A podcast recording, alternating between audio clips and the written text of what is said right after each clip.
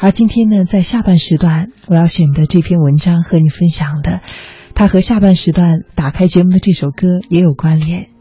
下半时段打开节目的歌呢是姚贝娜的《生命的河》，而这篇文章中讲的也是和人生的限度以及世界的大小有关的一个话题，它的名字呢叫做《河与海》。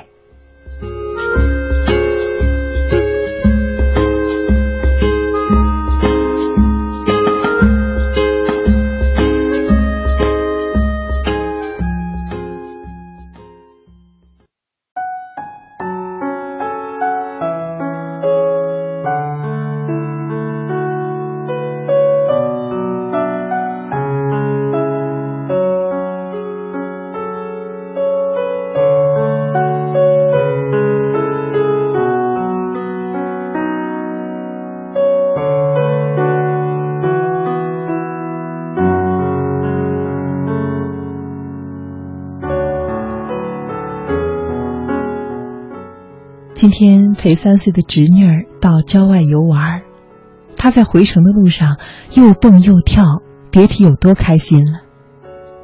突然，我们路过了一条小河，侄女的两个手放在脸盘脸盘上，像是撑开了一朵花，兴奋地喊了一句：“哇，大海！”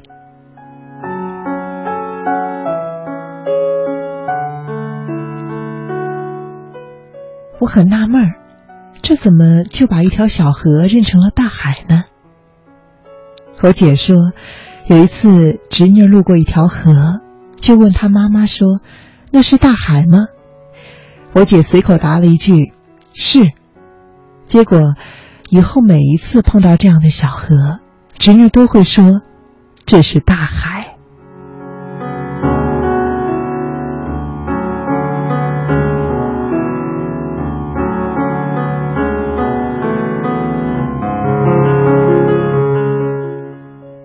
我听了姐姐的话，看着侄女儿开心的模样，突然有所思考。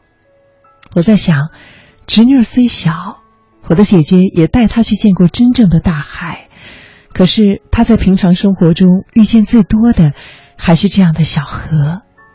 于是，一个小孩子的潜意识里就认定了小河就是大海了。孩子还小，对这个世界。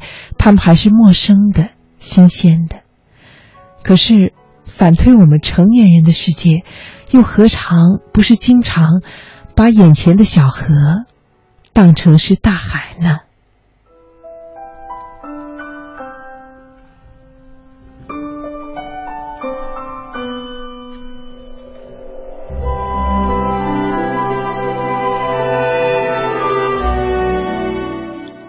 我们的眼睛所能看见的范围，我们的脚下所能走过的路，我们遇见的人和我们经历的世事，其实就组成了我们的世界。这个世界并不是全宇宙的距离和大小，而是我们心中的眼界，它才是我们每一个人的世界。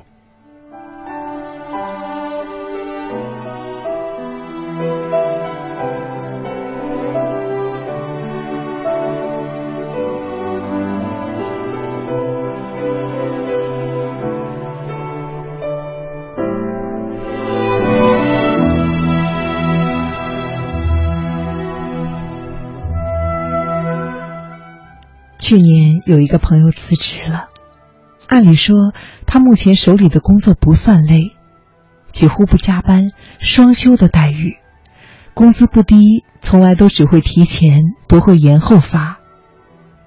众人看着挺好的工作，他说辞职就辞职了，而且他现在已经到了一个不能够再随意任性的年纪，他结了婚，有了孩子。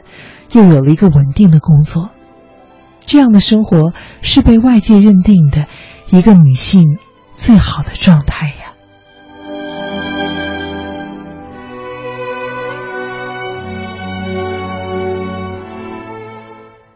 在他准备辞职之前，跟我聊过。我问他，辞职之后你打算干什么？他说，回老家办个数学培训班。教孩子们知识，顺便还能赚钱，同时也间接的可以实现他儿时的梦想。不能当一个数学家，就当教数学的老师。他本来在大学里学的专业也是数学，而且也考取了教师资格证。可是办个培训班哪有那么容易呀？我们都以为他肯定是闹着玩的，没想到到了今年快一年了，他竟然一直都坚持着这个工作，而且培训班办得非常好，受到了很多家长和学生的认可。他正准备明年开一个属于自己的培训学校。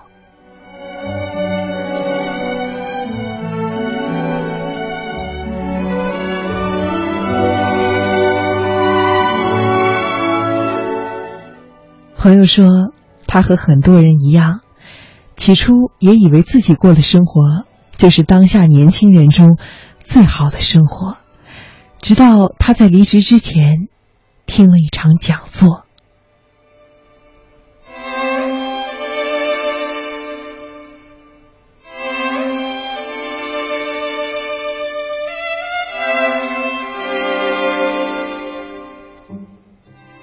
讲座的老师讲了一个效应，叫做“隧道视野效应”。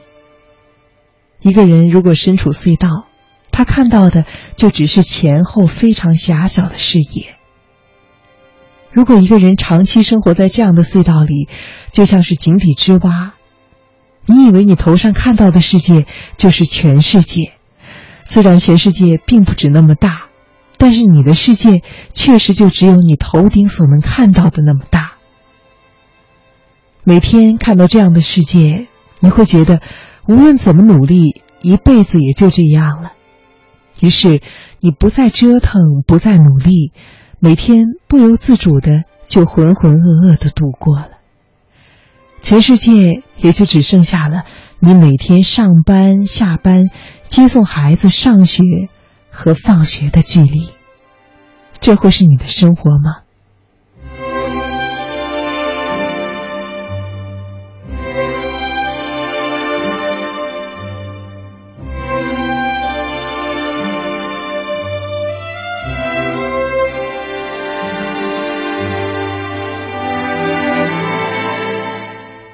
前几天有一个朋友说，最近终于的遇到了自己的白马王子，也就是在最正确的时间里遇到了最正确的人。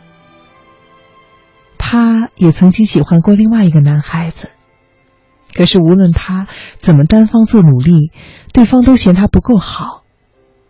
一书曾经说过，当一个男人不再爱他的女人时，他哭闹是错，静默是错。活着呼吸是错，死了都是错。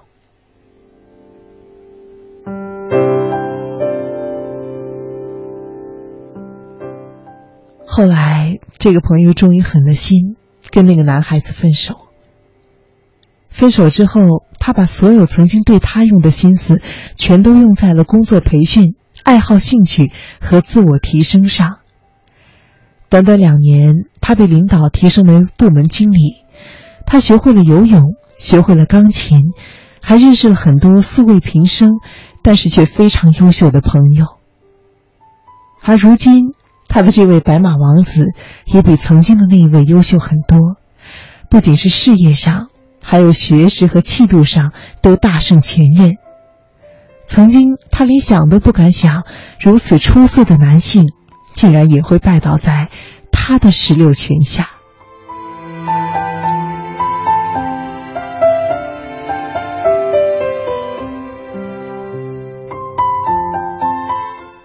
很多人离不开一个错的人，很大程度上是因为他们认为眼前的这个人就是他们所见中最好的那一个。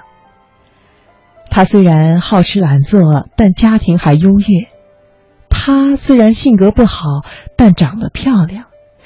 很多人就是不断的用这样的借口去安慰自己，而且周围有很多身边的人劝他说：“过了这个村儿，就可能难找到比他还好的人了。”但是其实，你连这个村的所有人都没见完，你就真的以为这个村的这个人就会是世界上最适合你的那个人。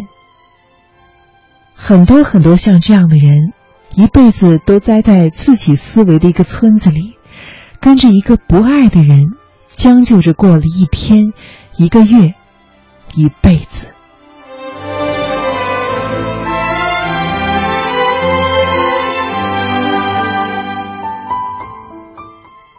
其实每一个人都活在各自的井里，只是这口井有宽有窄。有的人愿意为更广袤的视野而奋斗，而有的人只能够安于现状，死守一口井，终老一生。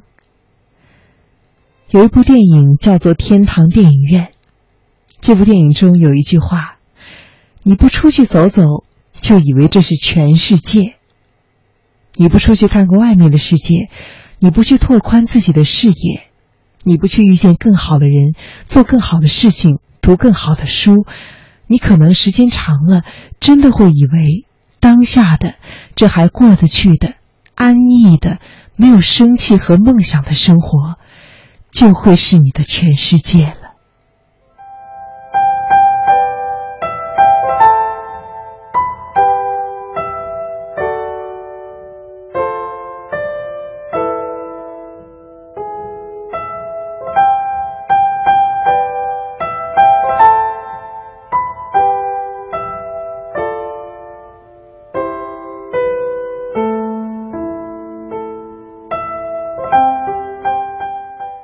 葡萄牙的航海家麦哲伦，他在开辟新航道之前，亲戚朋友都来为他践行。有人劝他说：“趁早放弃吧，世界就是这么六合四方，你不可能找到第七个方向。”其实，规劝的人有错吗？没错啊，因为他的眼界里，他的世界里，根本就不存在着第七个方向。即使最后麦哲伦发现了这条大路，对于那些眼界狭隘的人来说，他们的世界里也还是只有六个方向啊。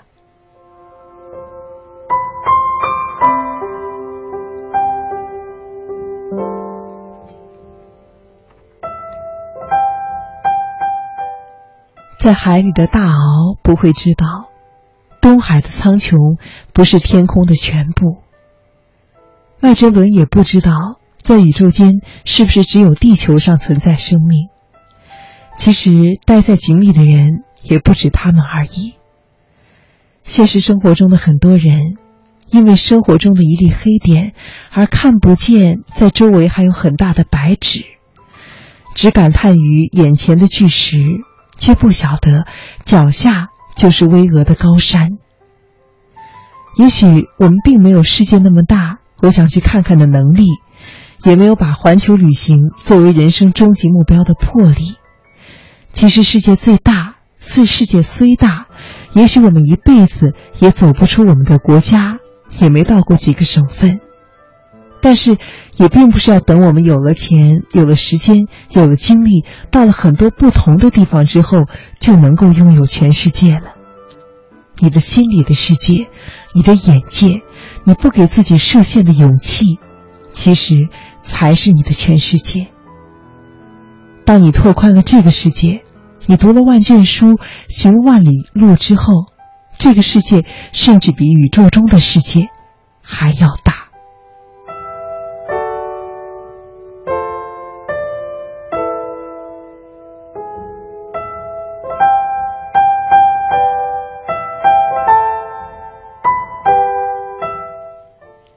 近越来越多的看到很多人出国去旅行的新闻。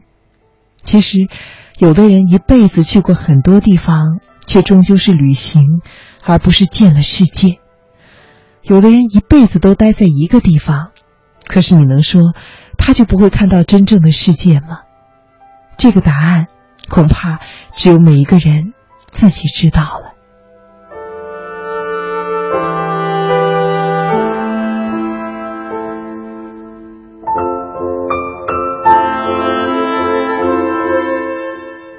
每一个人都处在不同的深井，有不同的深度，井口也有大小。当你努力的望向天空的时候，你看到的永远是有限的。但是，当你不断的爬高，你的井口就会不断的扩大，你会看到更多的世界，你会见到更加丰富的人生。当你不断的从深井里往外走的时候，当你拥有了全世界的时候，你可能也会拥有全全部的洪荒之力。这个洪荒之力属于外面的世界，但是同时，它更属于的也是你的内心。